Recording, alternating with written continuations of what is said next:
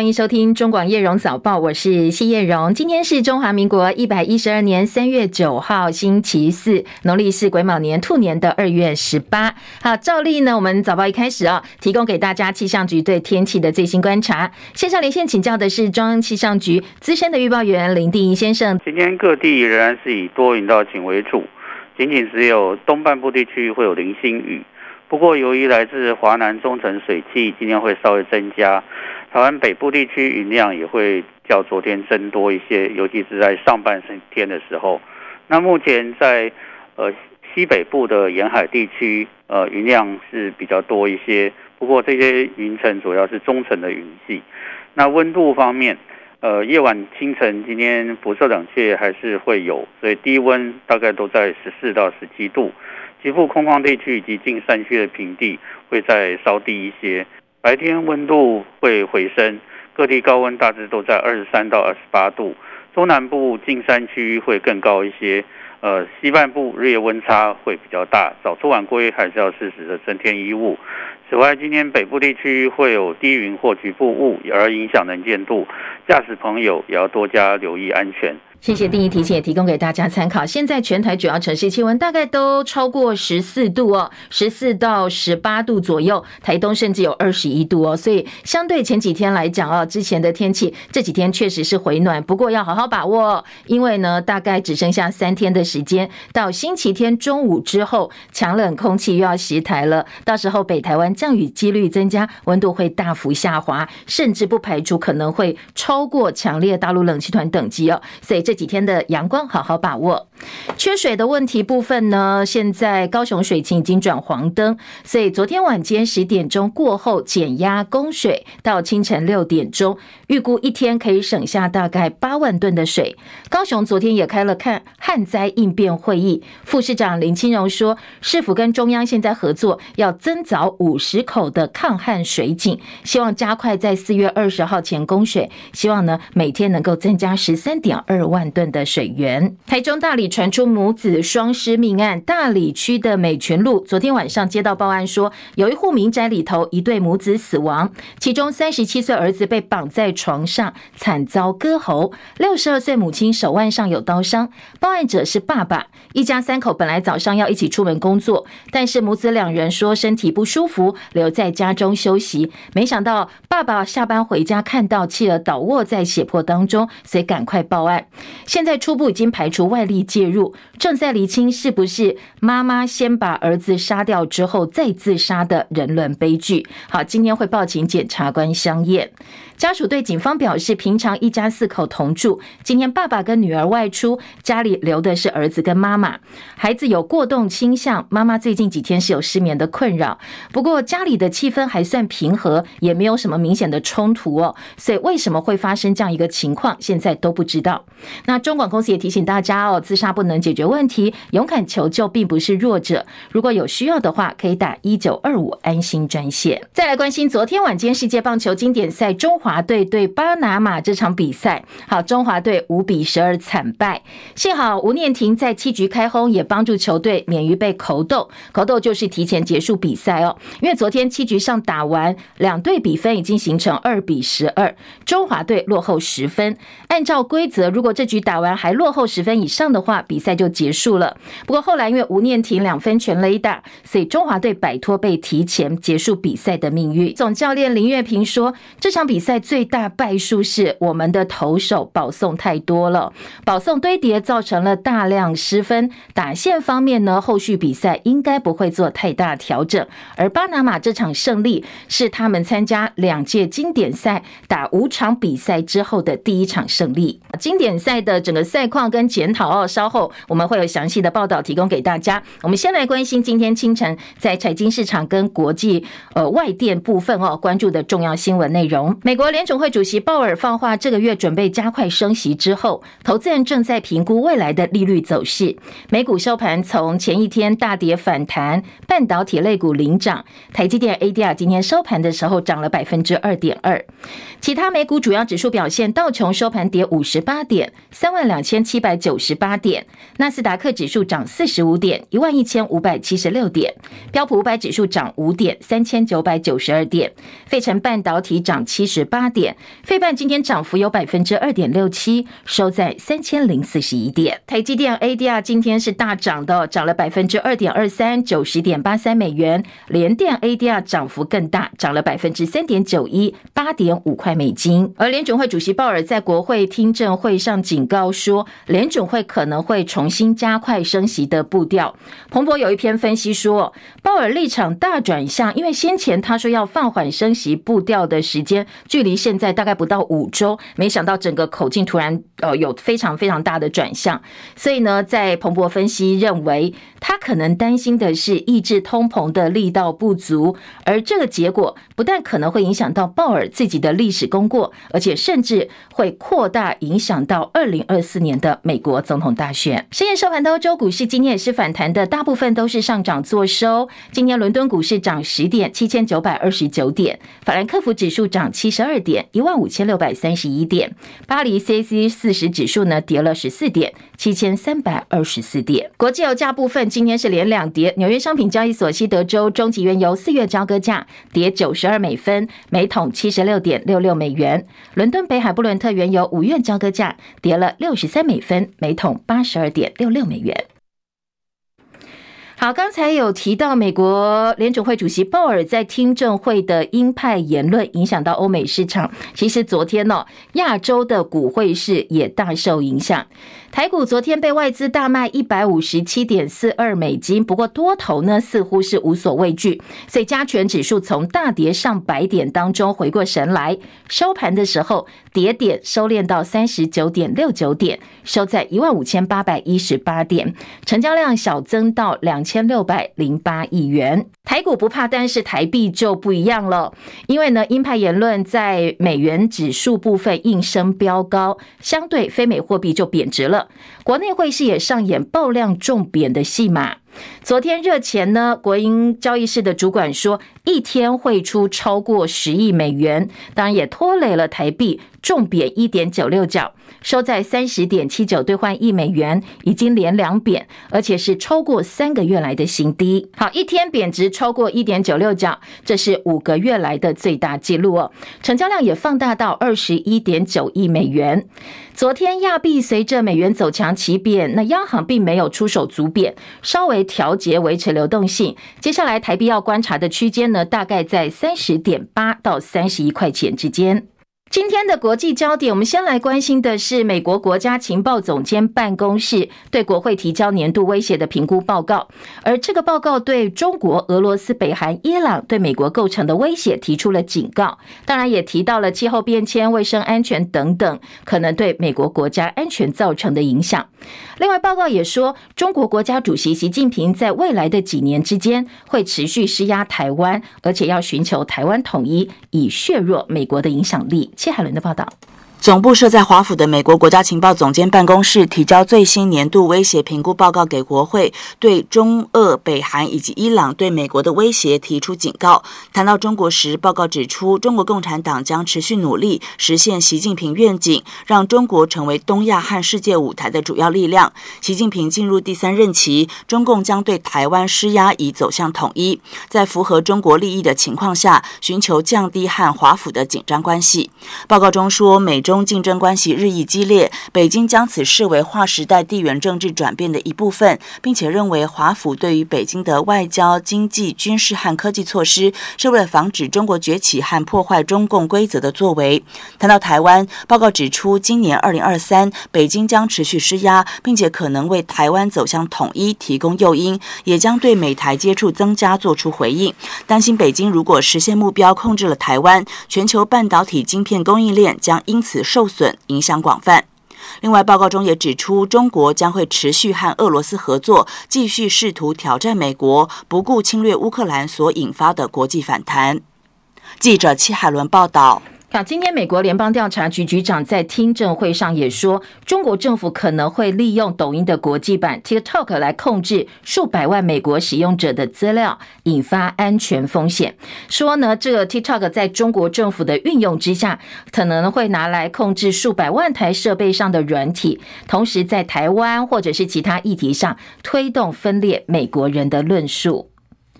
美国众议院议长麦卡锡证实，计划在加州会见我们的总统蔡英文，而且不排除日后访问台湾。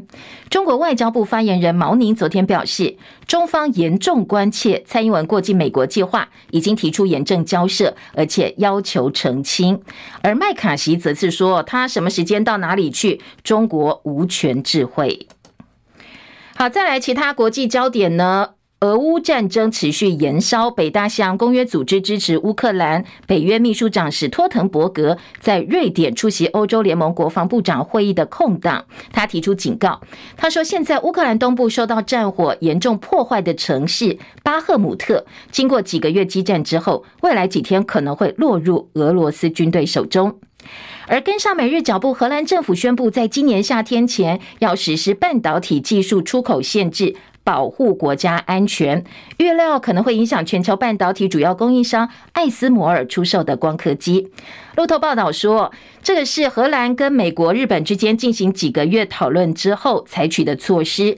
华府试图让盟国采取跟他们去年十月实施出口限制的类似措施，来限制中国制造半导体的能力，同时当然希望能够扩大影响到中国的军事发展。美国加州新创公司打造了一枚 3D 列印火箭，今天凌晨发射升空，进行首次轨道飞行任务。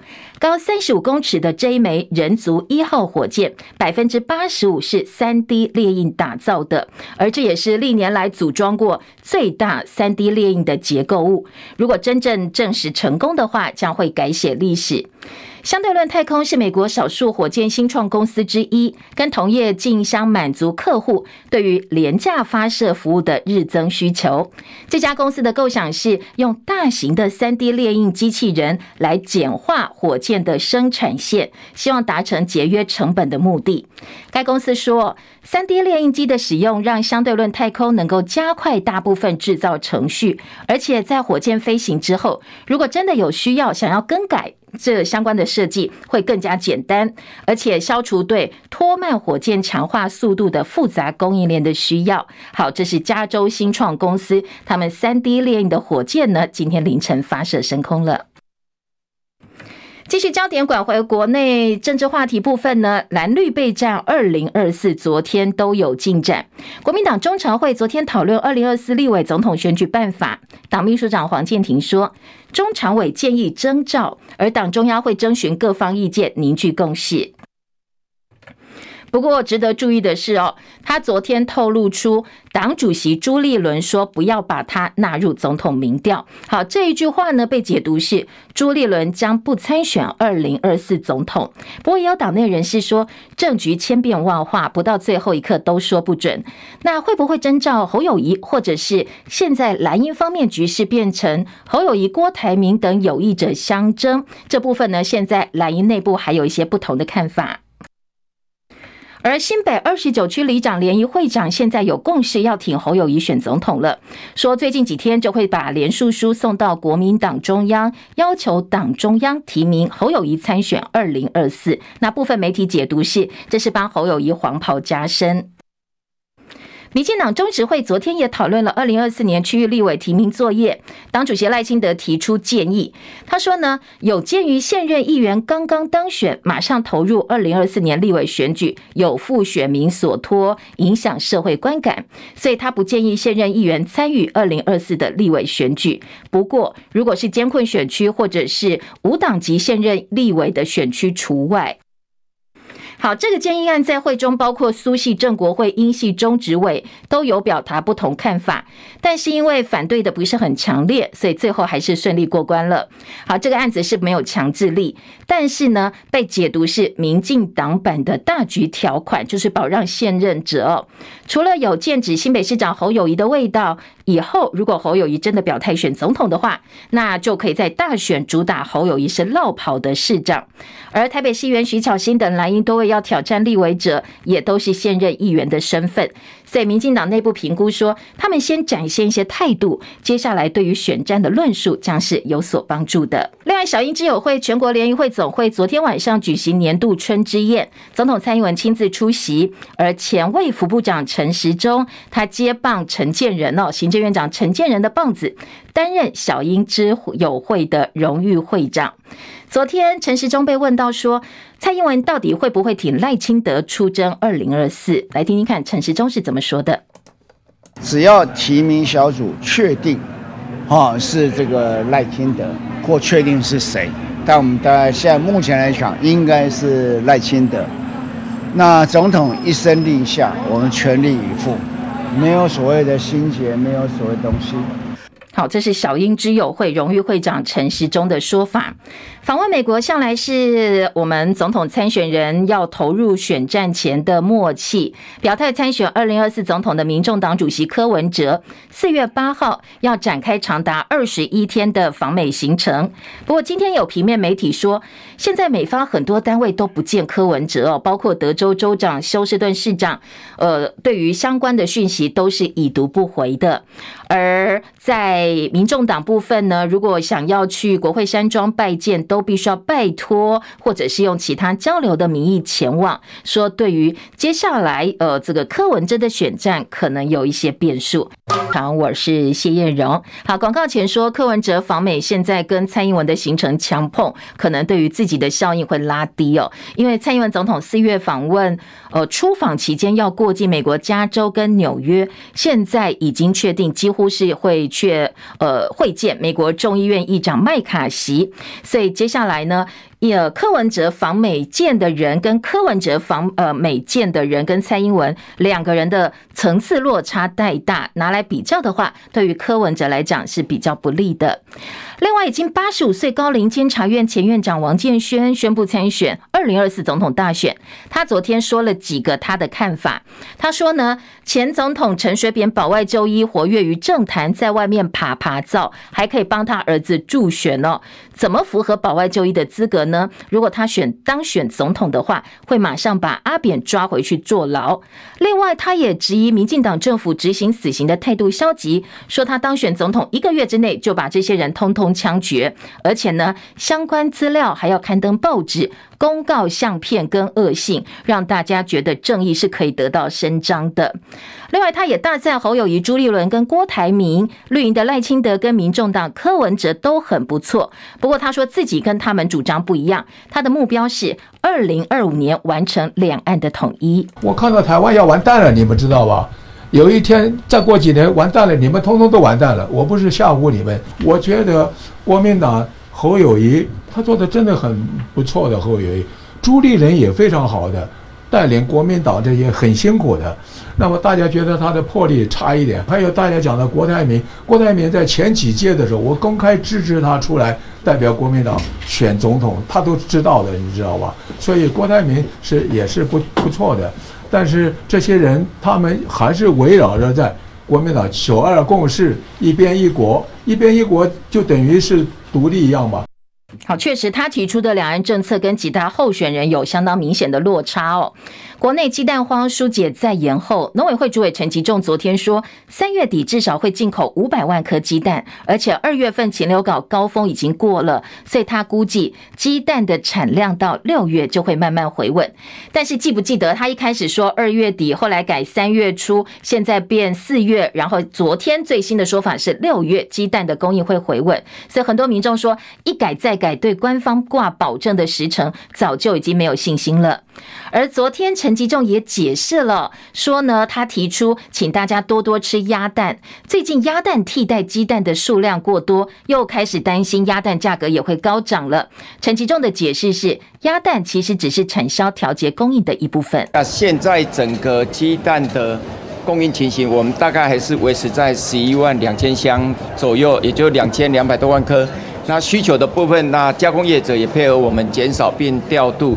那我们只是说，国内的相关的鸭蛋也可以来同步的供应，来供应。那我们的工作就是要让所有消费者，那尽量可以取得蛋白质所需要的所有的这些鸡蛋。那鸭蛋只是一个其中的供应的一部分。好，蛋荒疏解时间一再跳票，很多在野立委点名，三月底如果问题不解决的话，农委会主委陈吉仲你就应该下台负责。陈吉仲昨天说，个人的这个位置都自己不会有任何的恋战，只要在这个位置一天，我绝对会全力帮农业部门、帮消费者做到最好。但是如果没有做好的，我当然会知道有所进退，所以请大家呢还是。最重要还是回到国内，那可以购买我们的农渔产品，那可以让我们来满足所有消费者粮食安全所需要的农渔畜产品。马祖举光岛传出阿兵哥长期缺肉，在沙滩写字求救，震撼全国。国防部长为此道歉。传出拍摄者否认媒体人赵少康获得采访授权。昨天呢，赵少康出面表示，双方确实有过联系，也获得授权。陈先生可能是压力太大了，才会有相关的表述。经过充分沟通，以现在呢，误会已经冰释。张伯仲的报道。对于和马祖举光岛陈鸿任先生的互动，赵少康表示：“我想这个事情啊，重重点啊，就是到底马祖有没有缺粮，官兵是不是没肉吃，而且二十天没肉吃，所以我们跟他的确都有联络，也获得他的授权了。那后来为什么他说他没授权？啊，还有媒体说我什么被打脸呐，乱掰。我跟各位报告，我这一辈子从来不乱掰的，而且事实就是没有肉吃，国防部也承认了。立刻用 C 幺三洞载了肉去说可以吃十天嘛？他强调，那还不只是军人，就连一般民众粮食够不够，到底有没有充分掌握？他更警告，如果离岛居民为此向对岸求援，那又该怎么办？对我方来说又会有多难堪？赵少康认为，陈鸿任先生这两天突然变成全国甚至全世界瞩目的焦点，承受的压力一定也很大，这点大家都可以体谅。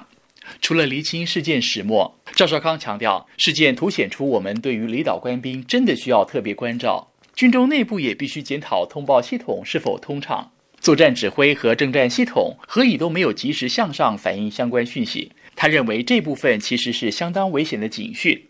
中广记者张伯仲。台北报道。好，再来关心昨天世棒经典赛，中华队虽然说挥出了十三支安打，只比巴拿马少一支哦，但是火力没有连贯，加上呢中继投手提油放火，所以最后五比十二输掉了开幕战。陈凯的报道。中华队一局下就攻占满垒，但王柏荣错过两个红中直球，打成一垒滚地球，空手而归。二局姜坤宇率先安打以后，高宇杰触及点到捕手前，又以为是界外球没有跑垒，结果被巴拿马双杀。至于中华队的先发胡志伟，前三局都让巴拿马敲出安打，甚至攻占得分圈，但力保不失。到了四局上，德哈达二垒安打以后，胡志伟在保送又被卡斯提罗敲安打丢分退场，换陈冠伟救援。面对五名打者，挨了三支安打丢三分，再换李振昌。五局林立安打两出局上二垒，张育成安打穿出内野，总算开张。但六局换巨人二 A 的邓海威中继，只投了七个球就变成无人出局满垒退场。换上曾俊业救援，又是第一球爆头，直接送分。中华队陷入被提前结束比赛的危机。六局下追回一分，七局下吴念庭中外野两分全垒打才继续比赛。八局郑宗哲中外野三垒安打添得第五分，最后输了七分。中广记者陈凯报道。今天中华队休兵一天，接下来安排练球，准备星期五出战意大利队。陈凯的报道。巴拿马先发投手米基亚变化球投不进好球带，只能用速球硬拼。但张玉成跟王柏荣都没有把握机会，高宇杰触及又没有点好，变成双杀。中华队投手胡志伟三局多用了六十三球，两次三振，但打者只有一次挥棒落空。不过胡志伟逼近投球数上限时，换投时机慢了一拍，六局已经落后四分，理论上可以抛开胜负压力。年轻投手邓凯威跟曾俊岳球速都上看一五五公里，可是坏球都比好球多。总教练林岳平赛后解释，规定投手上场至少面对三名打者才能退场，所以不能马上换投。但真正投三个人自救退场的也只有邓凯威。虽然投手群提前缴械，但打击表现亮眼。第一棒郑宗哲虽然被没收一支长打，还是缴出三支安打。吴念庭不但猛打赏，而且挥出四百零五英尺全场最远的两分炮。林立、张玉成跟江坤宇各有两支安打。A 组第一天两场比赛，只有意大利还没有亮相。但看过荷兰跟古巴投打实力以后，要拉下其中一队并不简单。休兵一天后，中华队短短四十个小时内要打三连战，教练团或许应该改变押宝投手的战术，让打击尽情发挥。中广记者陈凯报道。好，昨天输球，很多球迷好生气哦，上网恶搞丙总林月平的维基百科，还有高宇杰的维基百科。不过也有乡民说，你看看哦，卡达世界杯，阿根廷第一场比赛输给沙乌地，最后还是拿冠军的，所以继续帮中华队加油吧。中广早报新闻。中广新闻在 YouTube 频道直播，所以好朋友除了传统的广播频道，我们的 App 收听之外，也欢迎大家可以到 YouTube 频道上搜寻叶荣早报中广新闻频道，帮我们的直播现场按赞、分享、订阅频道，谢谢大家多多充人气哦。好，今天早报综合性报纸头版头条，中时、联合、自由三份综合性报纸挑的主题都不太一样。呃，中时大标题关心的是蔡麦会敲定，北京向美国提出严正干涉，讲的是美国。众议院的议长麦卡锡，好，这个话题呢，从一开始呃说确定敲板呃拍板说要见面，到昨天麦卡锡自己亲自松口，大概已经三天时间，每天都上呃我们今我们媒体的版面占了相当主要的篇幅。今天中时的标题重点放在蔡英文总统传出预定三月底四月初访问瓜地马拉跟贝里斯，那美国众议院议长麦卡锡昨天证实说。当蔡英文过境美国的时候，会在加州两人会面，但是在加州会也不代表麦卡锡不来台湾。昨天麦卡锡自己也特别针对这个部分呢，讲呃做了一个说明说，说这不代表我排除台湾行。而总统府跟外交部昨天也已经改口了，说出访正在筹备当中。国内有学者，台大政治系教授左正东老师说，也希望两个人见面是对于提升台湾安全是有帮助。那会不会有所外交突破？要观察的是接待的规格。说蔡英文在美国安排行程，当然对美中关系也会有所影响。要考虑的还有包括中国大陆的一个反应哦。好，这是中国时报今天头版的重点。中国大陆反应昨天已经出来了，昨天说，呃，会跟美国提出严正交涉。而内页新闻今天自由时报说，白宫反对片面改变台海现状。那美国支持立陶宛对抗中国胁迫，要加深跟台湾深化经济关系。好，这是自由时报今天在内页的另外一篇，呃，跟美中关系有关的报道呢，同样是版头的大标题。自由时报今天的头版头条则是。美国跨党派参议员提案授权禁止 TikTok 这个抖音的国际版，白宫方面表示欢迎。好，这是自由时报今天的头版重点。呃，当然今天的外电哦，早上最新的外电也有很多相关的报道是延续的。先从自由时报头版听起，美国联邦参议员。参议院呢，十二个跨党派议员提案赋予商务部长的新权力，可以在中国短影音平台 TikTok，就是抖音的国际版，跟其他外国技术对美国构成国安威胁的时候下令禁用。而白宫国家安全顾问苏利文跟商务部长雷蒙多都说，对这个决定呢相当的欢迎。这是美国国会相当罕见的政治协议。苏利文说，希望赶快通过。捷克当局昨天也警告，使用 TikTok 可能构成安全上的威胁。好，这个是美国跨党派议员的提案。今天的自由时报放在头版头条哦，做了相当大版面的一个报道。今天联合报呢，今天在内页报道这一则新闻的时候，进一步说，美国参议员的跨党派提案其实不止进抖音哦，说下令只要是外国科技威胁到美国国安的话，通通都可以禁用。好，这是呃联合报的报道。而今天早上最新的外电则说，嗯，在美国的。相关部门的最新评估哦，国家情报总监的一份报告当中交出来的年度报告也特别点名了，说 TikTok 呢，它会控制数百万美国使用者的资料，引起安全上的问题，甚至哦会利用 TikTok 这些短影音模式，短暂的记忆，同时呢去影响到可能对于台湾问题或者是对于美国问题的相关论述，来影响美国人的看法。今天《自由时报》在内页另外一则最新盖洛普民调则说，将近八成的美国人现在受访说对台湾是有好感的，但是超过八成的人说对中国是反感的，五成视中国为头号敌人，已经超过俄罗斯跟北韩了。大概只剩下百分之十五对中国有好感，而对美国呃对台湾有好感的美国人呢，这个好感度写下近三十年来的新高。好，这个是今天的《自由时报》在内。内页引用一份最新的盖洛普民调，我们同时哦也提供给大家做参考。联合报今天的头版头条关心什么呢？联合报关心的是呃国内的政治话题。刚才在前半段新闻也提到哦，蓝绿昨天都针对二零二四总统或立委选举有一些初步的讨论，中常会啊、中执会都好哦。今天的联合报大标给的是朱立伦在国民党中常会后哦。呃，国民党的秘书长黄健庭，他接受媒体访问的时候说，朱立伦叫他哦，跟他说，呃，纳初选民调不要把他纳进来。所以今天大标题下的是朱立伦不纳入初选民调，而赖清德推大局条款，不建议现任议员参与二零二四立委选举。两个部分呢，一个是国民党，国民党的部分呢，朱立伦说不要把他纳入初选民调，大家就开始解读了，说那代表呃他对二零二四总统选举应该是已经决定不参加了。今天的联合报呢，所以大标题给朱立伦两张照片，一张是朱立伦的照片，一张是赖清德昨天在经典赛开球的照片。而在报道当中提到，黄健庭也说明说，人选没有包括朱立伦。如果接下来要征召的话，民调会是参考依据。媒体就问了，那郭台铭会不会被纳入民调呢？黄健庭说，如果征召有共识，郭台铭当然也是考虑对象之一。朱主席强调要团结所有非绿的力量，那会不会征询郭台铭，就还要再看党内的共识。立委部分最快四月初，最慢六月底会完成提名。现在规划三个阶段，那没有争议的选区当然就提名了。三月十六号第一阶段，如果有争议就先协调，没有办法协调就做民调。才呃民调的方式，三成党员七成全民调，但是呢也可以自己去规划哦，或者是参选人协调说我要全民调，那就通通都民调，不一定哦，看看到时候规划怎么做。这是联合报今天的头版内容。内页新闻，联合报也用了大概一整个版面哦，两个版面，二版、三版来讨论一下现在蓝绿局势。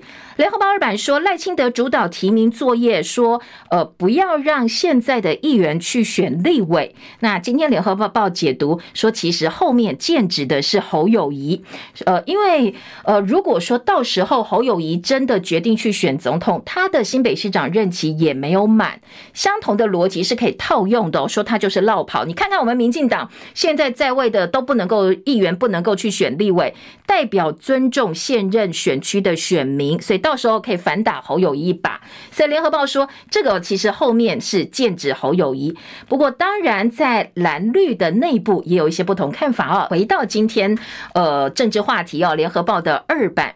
联合报针对赖清德主导提名，剑指侯友宜，说现在现任的议员不建议换跑道，绿营内部的共识哦。今天联合报说赖安内打侯符合民主价值吗？记者蔡靖宇的特稿说赖清德的动。动作一石二鸟，对内让竞争单纯化，对外有牵制国民党阵营的效果。这步棋看起来很漂亮，不过呢，也质疑说不具强制力的方式约束党内挑战者。赖清德当初对外表示，民进党内一定会有公平的初选，这真的符合你当初所谓的公平初选吗？对外作战上，民进党从此多了一道利器，可以主攻对手早在初选就落跑。几位明星级蓝营战将，像徐巧芯等人，恐怕都难以幸免。民进党有人已经把层级拉高到侯友宜，说这是另类的打侯友宜条款。但是呢，呃。今天联合报说，这个决策哦，不建议是不具强制力，但是形同强力的情勒，就是情绪勒索。用白话来讲，就是现任议员你还是可以登记初选，但是我们全党都反对哦，我们全党都不建议你这么做。赖清德当选党主席前曾经保证，一定会有公平的初选，不会跟二零二二年一样。但是这个方式真的符合你当初所谓的民主程序、民主价值吗？首当其冲，徐巧芯哦，今天在联合报也给了版面，说这是呃，他觉得哦，这个所谓的大局条款就是民进党版的现任条款。不推出最强的候选人，要搞现任优先，他乐观其成，不觉得这一个条款对国民党有什么样的杀伤力。国民党台中市党部主委严文正也说，这就是保障现任，没收初选，然后呢要挡侯友谊，而且呢甩锅给国民党。大家可以来比较一下哦，哪一个政党对于民主的认识是正确的？不过国民党台北市议员秦慧珠，他先前呢，呃，当然跟这些所谓蓝营的小鸡有过一些言语上的呃你来我往嘛哦，昨天秦慧珠的反应是说，民进党比国民党更懂得社会观感，因为刚选上议员就选立委，社会观感当然不好。如果国民党主席朱立伦也定这个规范，党内落跑议员就会一哭二闹三上吊。他说呢，民进党做得到，国民党做不到哦，所以民进党对社会脉动的了解比国民党更多。不过，呃，国民党台北市党部主委黄吕锦如他的看法说，当然国民党没有执政，年轻人才会抢去选立委，因为你后面你想要做更多的事，你发挥的空间跟位置不像执政者有这么多可以去安排，所以呢，国民党用公平方式产生优秀候选人制度很好。相较你看，民进党不够民主，而党内议员席次多，选立委对议会的影响应该也没有这么大哦。好，这个是联合报的报道。另外一部分呢，赖清德。接下来会跟各个派系呃派系参叙融兵，因为先前呃打英系嘛哦，所以大家觉得说，哎，可能在派系的部分，赖幸德如果真的想要角逐大位的话，要先按捺好才行。联合报的报道。再来，联合报三版也是针对这个议题持续来加温，说朱立伦不战二零二四蓝营剩下郭侯对决吗？征召或者是另有人选？那四年前教训是国民党照妖镜，总要教练可能要继续努力。新北市长侯友谊的民调居高不下，征召几乎变成党内共识。不过政局千变万化，谁知道呢？所以呢，接下来呃，恐怕还有很多事情要做，对内对外。朱立伦不选蓝营立委，在凝聚团结。但是呢，新北行动座谈已经有里长表态要挺侯友谊了，就是刚才提到所谓的黄袍加身，这是呃一个部分的一个看法。好，中国时报的看法就没有这么平和了，说绿营不支持立呃议员转战立委，在绿营内部派系炸锅，说赖清德推诚信条款，那现在呃已经表态的高雄市议员表示相当的错愕。在中国时报的报道当中提到说，这个相关的说法呢，英系正国会跟苏系中执委都反对，认为不符合民主原则，强调有初选就应该大开大合的。今天在呃《中国时报》访问的是说，郑国会陈茂松以嘉义市为例，他认为不能够排除让议员参选。苏系苏巧慧则说，很多议员都很优秀，连任了四五届，很有实力，说不定就是最容易当选的人呐、啊。你怎么可以帮他的路断掉？好，这是呃今天的《中国时报》说，绿营的内部其实哦看法也是不见得是一样的。下半版面还有以无党籍选总统，王建煊喊两岸和平统一。蓝营下周开始立委提名了，协调不成的话就初选。好，中国时报几个角度哦，提供大家做参考。当然，自由时报今天版面也很大哦，是在内页三版的整个版面。呃，说国会争霸，那在民进党内部呢，认为必须要提可以让人民安心的对外路线。今天的自由时报一样是版头的大标题。继续来听到的是在早报的头版头条部分呢，今天的自由时报头版就是刚才提到哦，这个 TikTok，那在中间版面的安排呢是。普发现金，年底前出生的小 baby 也可以领六千块钱，要让更多孕产家庭分享经济发展的成果。好，这个新闻呢，今天在自由时报提版到了头版的中间版面，讲的是什么哦？提供大家做参考。立法院民进党团提案说，普发现金六千块钱，希望今年底前出生的婴儿婴呃新生儿也能够纳入成为普发的对象。而在呃，《自由时报》报道说，财政部昨天晚间就宣布了，为了让更多孕产家庭跟孩子分享经济发展成果，所以。今年底前出生的新生儿，通通纳入这一次普发现金的对象，确定一百一十二年底前出生就可以拿钱，而时程跟怎么领哦，在后面的等预算完成法定程序之后，再由行政院指定发放日，到时候财政部还会公布进一步的细节。好，这是自由时报头版的中间版面。而在联合报头版的下半版面，关心的呢，则是网红直播主如果广告不实的话，最重罚两千五百万元。针对网络撰文、影音推销，不管是卖家或者是见证者，公平会都修法纳管。来听听看今天联合报的报道重点。这是啊，如果接下来有网红或者是直播主，哎，想要推荐东西的话，要特别注意哦。因为呢，越来越多直播主跟网红在网络平台推销或者是代销商品，就算内容夸大不实，也不会受罚。所以大家觉得不行了。公平会上个月通过了相关的修正案，把网红直播主这些社群网站用户也纳入相关规范。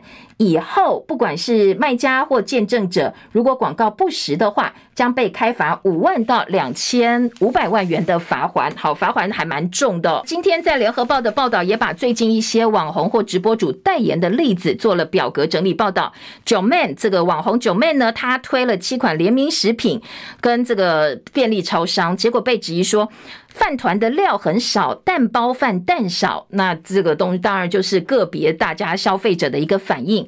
阿迪代言工业宅也引起争议，被质疑误导可能是一般住宅。那阿迪说我已经标示清楚，我也没有特别骗人。还有很多个网红团购假鞋，很多网友在呃去年四月的时候跟着网红买鞋子，后来说收到了山寨鞋，最后呢网红出来道歉退款了。好，很多的争议。今天的联合报说以后都是有法可罚的。早报其他的头版重点呢，还包括了南投县四连霸的议员吴瑞芳诈领助理费被判四年半，还有呃中华队输给巴拿马五比十二。蔡蓝营痛斥蔡政府无心改革健保。中国时报头版下半版面，中国时报头版下半版面说，四月调涨健保部分负担可能会增加就医贫穷障碍，不断拨补。蓝营痛斥蔡政府无心改革健保。行政院决定从疫后特别预算拨补两百亿元给健保基金，四月还要调整健保部分负担，估计影响一百一十七万人。所以国民党团书记长谢依凤说，一方面政府跟立法院要两百亿，另外一方面又跟老百姓拿五十六亿，增加就医贫穷障碍。他说，如果调整部分负担之后，健保整体医疗支出还是增加的话，那到时候卫福部长薛瑞元、健保署长石崇良要不要下台呢？好，这是。中国时报今天的头版，好，补充一下哦。中时今天的二版其实是配合呃麦卡锡跟蔡英文总统在加州会面，说白宫昨天其实也重申一中政策不变，不支持台湾独立，来回应大陆外长秦刚对于中美对抗脱轨翻车的说法，说其实哦他们呃中美两国竞争，但是不要发生冲突。而项庄舞剑，蔡英文打算要创造正式访美奇迹。记者崔慈地的特稿说，其实哦，就算麦卡锡跟蔡英文在加州见面了，对于绿营来讲大为振奋，但也不算重大突破，只是项庄舞剑，抛出风向球，测试对岸底线到底在哪里。真正的目标是争取卸任前能够出访美国华府，甚至在国会演说，要帮台美关系突破留下历史定位。下半版面访问的是民进党前扁办主任陈松山，他昨天说，这个蔡英文出访完成个人的历史定位。那赖清德在两岸政治光谱上应该会慢慢慢慢往中间靠拢。还有一个配稿是柯文哲访美跟蔡英文撞期了，行程安排不如他出发前的预期。好，中国时报补充报道一下哦。再来，在生活的焦点新闻，我们帮大家补充。呃，中国时报三版说，彰化扑杀了八千只蛋鸡，好，雪上加霜，鸡蛋本来就不够了，那现在因为禽流感又扑杀八千只蛋鸡，蛋价飙新高，雪上加霜，产地价今天涨到四十五块半，知名的布丁店四月份也要涨价。好，蛋荒的问题呢？早餐店也缺，烘焙也缺，所有食品业者都有相当大的压力。但是还是有部分人士对外表示，我们不缺蛋。所以今天的《中国时报》说，真的看不懂哦，不知道到底这些说不缺蛋的人有没有感受到民间实际上的一个感受呢？再来，昨天新冠肺炎的疫情新增一万零八百七十六例，境外一百八十四例哦，死亡四十例。而在指挥中心说法是，接下来两周疫情是持平的，后续会三阶段解封。昨天松绑医护人员轻症诊疗防护措施，看诊量血压不强制要戴 N 九五了，也不一定要穿防水隔离衣。如果再来两周本土个案维持平盘的话，第三阶段解封第一个政策呢，就是轻症免隔离、免通报。怎么做？今天应该会对外公布。还有，呃，昨天主计总处发布了二月份 CPI 年增率维持百分之二以上高档，房租是连续十九个月上涨哦，而且呢，已经反映到租屋端了，在南部部分年增率百分之二点九三是最高的。再来，呃，在内政部的统计，昨天三八国际妇女节嘛，哦，内政部说，台湾女生一生当中，大概你来买生理用品的钱超过十万块，越来越多国家开始免费提供女性卫生棉了。在国内，很多单位女性的续薪是比男生低的，就算你学历一样，能力也差不多，但是就是薪水会比男生少一点，再加上你要支付这个生理期的生理费用，这些用品的费用，对于女生来讲，哦，其实呃会造成所谓的月经贫穷问题，所以今天在早报也有提到哦。昨天呃，教育部说，从八月开始会在校园提供多元化的生理用品，针对不利处境学生发放，免费发放，而且小学校跟教育部的场所呢，也会定点放这些东西，提供大家急需的时候可以使用。另外，在呃社会焦点部分呢，有两个重点，一个是殡葬大亨龙岩的创办人李世聪，昨天上午因病过世，享年六十五岁。好，这个龙岩是殡葬业的一方之霸。他在二零一三年以市值十二点三亿美金，全球第三大礼仪服务公司登上富比士台湾的富豪榜。在布局部分，因为他的儿子不打算接棒，所以呢，整个棒子是交给女儿哦，接下龙岩董座的职务。还有很多黑帮最近频频办春酒，而且呢，很扯的是哦，比如说像名人会、旭人会、竹联帮的堂口哦，在高雄的万豪酒店席开了八十五桌，而名人会还找来豪车的跑车坐镇。两百多个旗袍辣妹桌边服务，甚至影片啦都上传抖音，社会观感真的很不好。北北基桃昨天深夜扩大临检，台北市要威力扫荡一周。警政署长黄明照说：“我要开始扫荡这些黑帮的据点了。”今天自由时报就说：“哎，竹联名人会要倒大霉了，超跑名车辣妹春酒炫富 PO 网，公然挑衅警力。好，现在可能要扫到台风尾喽。”再来听到的是，呃，在体育焦点部分呢，当然各个报纸大做的都是世棒经典赛哦。自由时报说，台湾差点被口斗，被提前结束比赛，八投九死崩盘。那当然，好消息是，昨天吴念庭帮我们轰出了全垒打，稍微稍微振奋人心。今天的比赛，大家可以来关心的是日本跟中国这场比赛在东京举行的这场比赛哦。日本对抗中国，只想赢最强的大谷打头阵，不排除今天大谷翔平会用二刀流头打都上场哦。好，大家可以来期待一下哦。今天早报有预告。蒋市府六名女首长被指政见跳票，绿营批这是男性官僚主导。不过市府说，我们女性首长已经迈上百分之二十一，三分之一了。蓝营反击说，哎，我们比北市府明明就比行政院还要多，行政院百分之十六点六七，怎么还来骂这个呃蒋万安的市府呢？台北市隔园百分之二十一是马市府以来比例最高的。